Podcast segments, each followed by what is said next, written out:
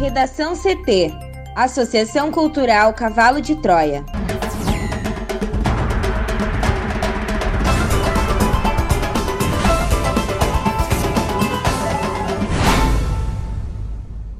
Agora, no Redação CT. Rio Grande do Sul chega a 500 surtos de Covid-19, 27% seguem ativos, segundo a Secretaria da Saúde. TRRS publica a lista dos mesários que atuarão nas eleições de 2020. Inflação oficial atinge maior patamar para setembro desde 2003, aponta o IBGE. Justiça Federal suspende retorno a atividades presenciais de civis no Colégio Militar de Porto Alegre.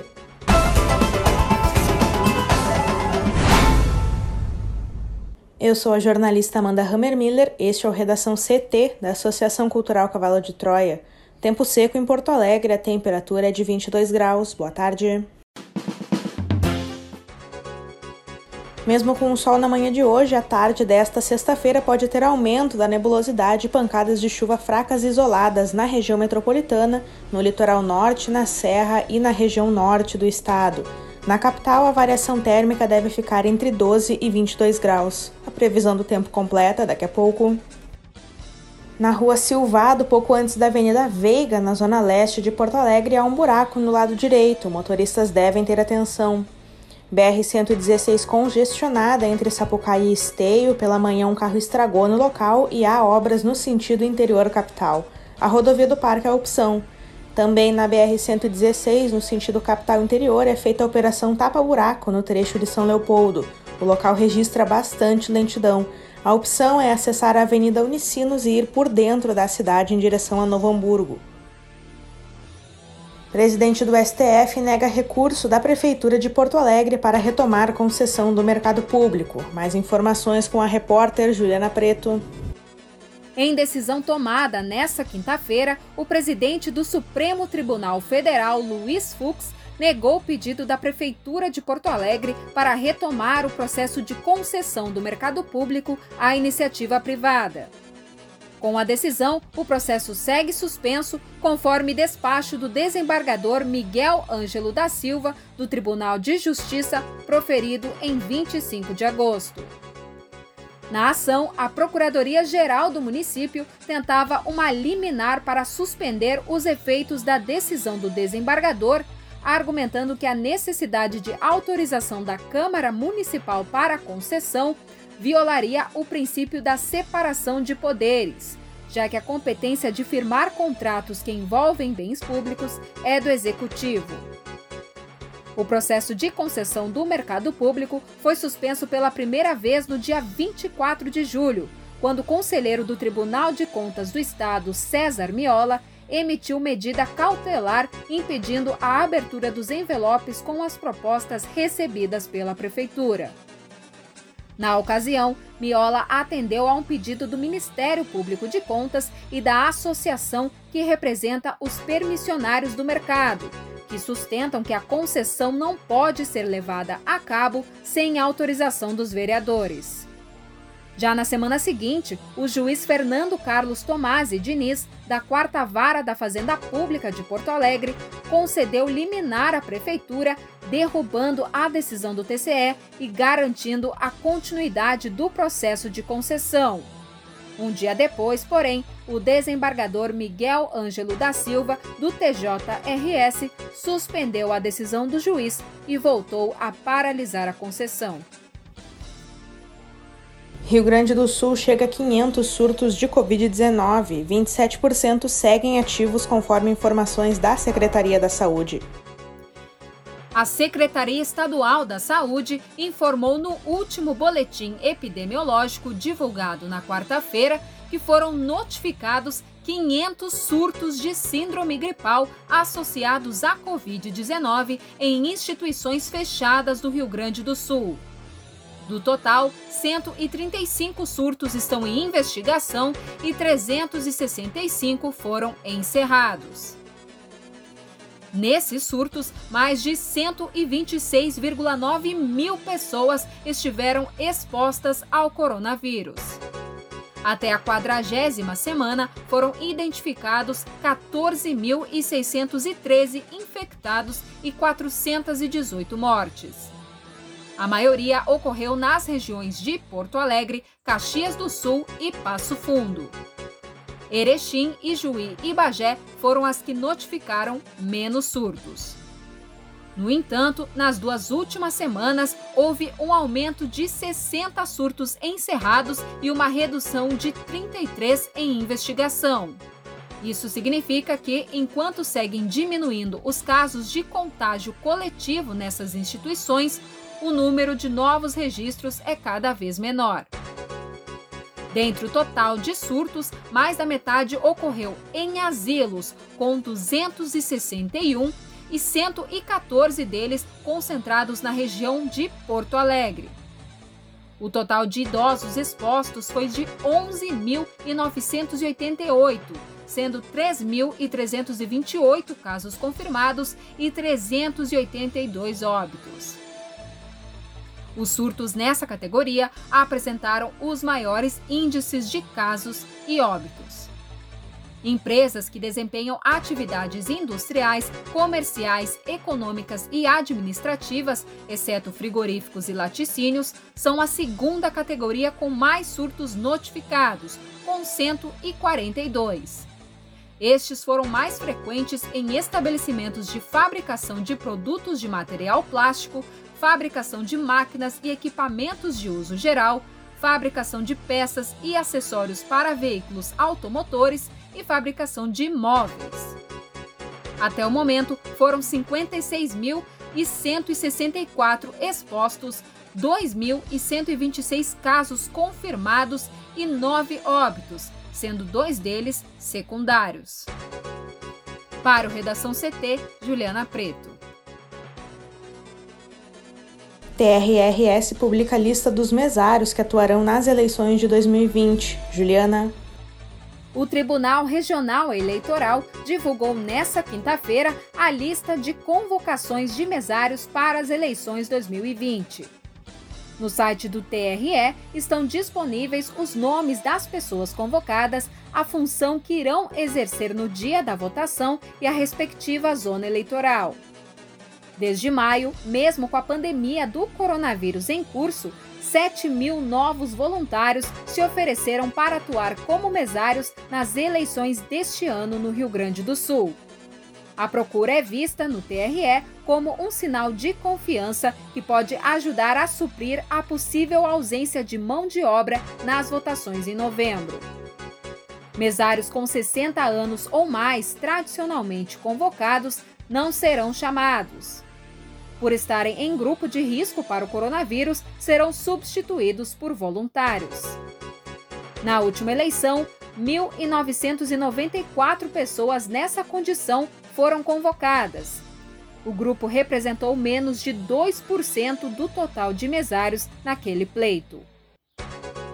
Neste ano, o primeiro turno das eleições está previsto para o dia 15 de novembro e nos municípios onde houver segundo turno, aqueles com mais de 200 mil eleitores, a data prevista é 29 de novembro. O Ministério Público Eleitoral no Rio Grande do Sul vai fiscalizar a partir desta sexta-feira os candidatos que, durante atos de campanha, desrespeitarem as regras básicas de segurança sanitária e colocarem em risco a população por conta do coronavírus. A lista de regras para atos de campanha foi emitida ontem pela Secretaria Estadual da Saúde. A recomendação da chefia do Ministério Público Eleitoral do Estado é que os promotores, ao receberem denúncia, provoquem a Justiça Eleitoral para que se interrompa qualquer ato de campanha que desrespeite as normas sanitárias com o uso da polícia. Além disso, os promotores serão orientados a ingressar com ações para que, caso o partido volte a repetir a infração, seja punido com multa. A atuação do Ministério Público Eleitoral para coibir propaganda irregular em termos sanitários se tornou legalmente possível, pois a Secretaria Estadual da Saúde publicou o parecer técnico sobre o tema. A nota informativa elenca regras gerais, como garantir o uso de máscaras, tanto ao candidato quanto por parceiros e colaboradores, além de evitar a aglomeração de pessoas e o contato físico.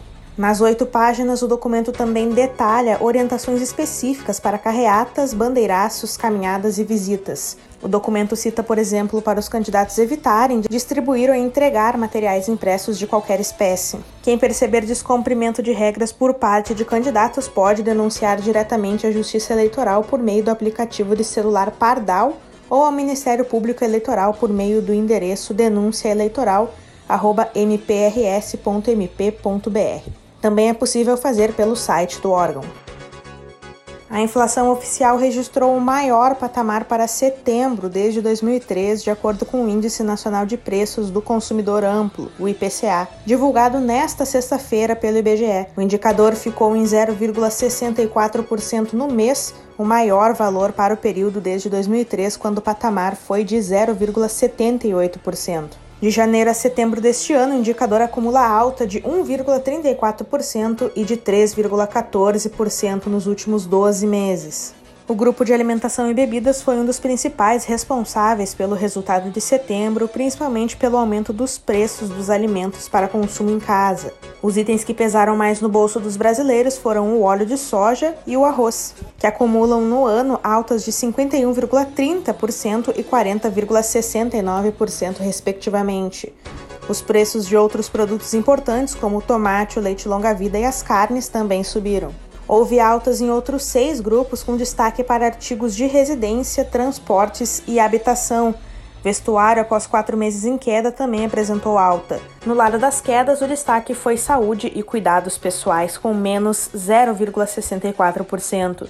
Os demais grupos ficaram entre o recuo de 0,09% em educação e a alta de 0,15% em comunicação.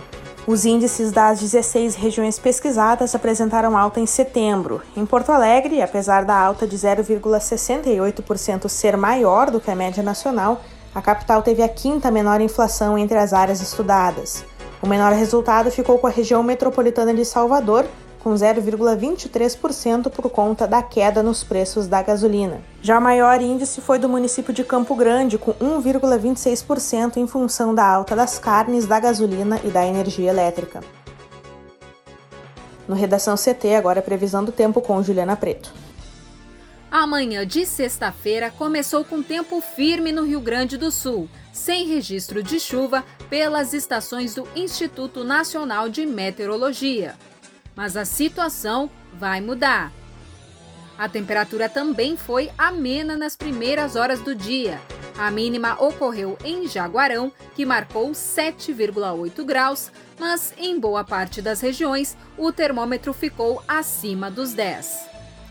De acordo com a SOMAR Meteorologia, a chuva volta a ocorrer hoje no sul e na metade leste do estado.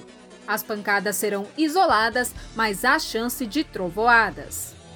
Na área ao norte, na divisa com Santa Catarina, a nebulosidade segue ao longo do dia e há eventuais pancadas de chuva.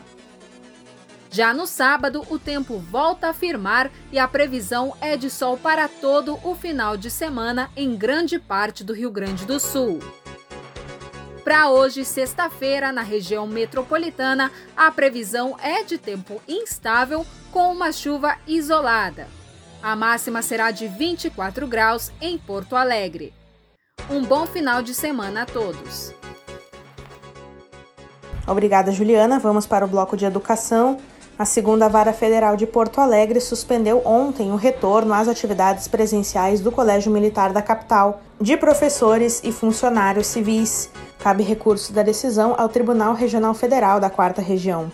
O coronel Saul Marques Machado Júnior, comandante do CMPA, informou que a decisão será cumprida, mas não disse se pretende recorrer. A liminar da juíza Daniela Toqueto Cavalheiro acata o pedido feito em uma ação civil pública da Associação dos Professores e Funcionários Civil do Colégio Militar de Porto Alegre e da seção sindical do Sindicato Nacional dos Servidores Federais da Educação Básica Profissional e Tecnológica. Os autores da ação alegam que o corpo docente, alunos e pais foram surpreendidos pela determinação do retorno das atividades presenciais na instituição a partir do dia 28 de setembro.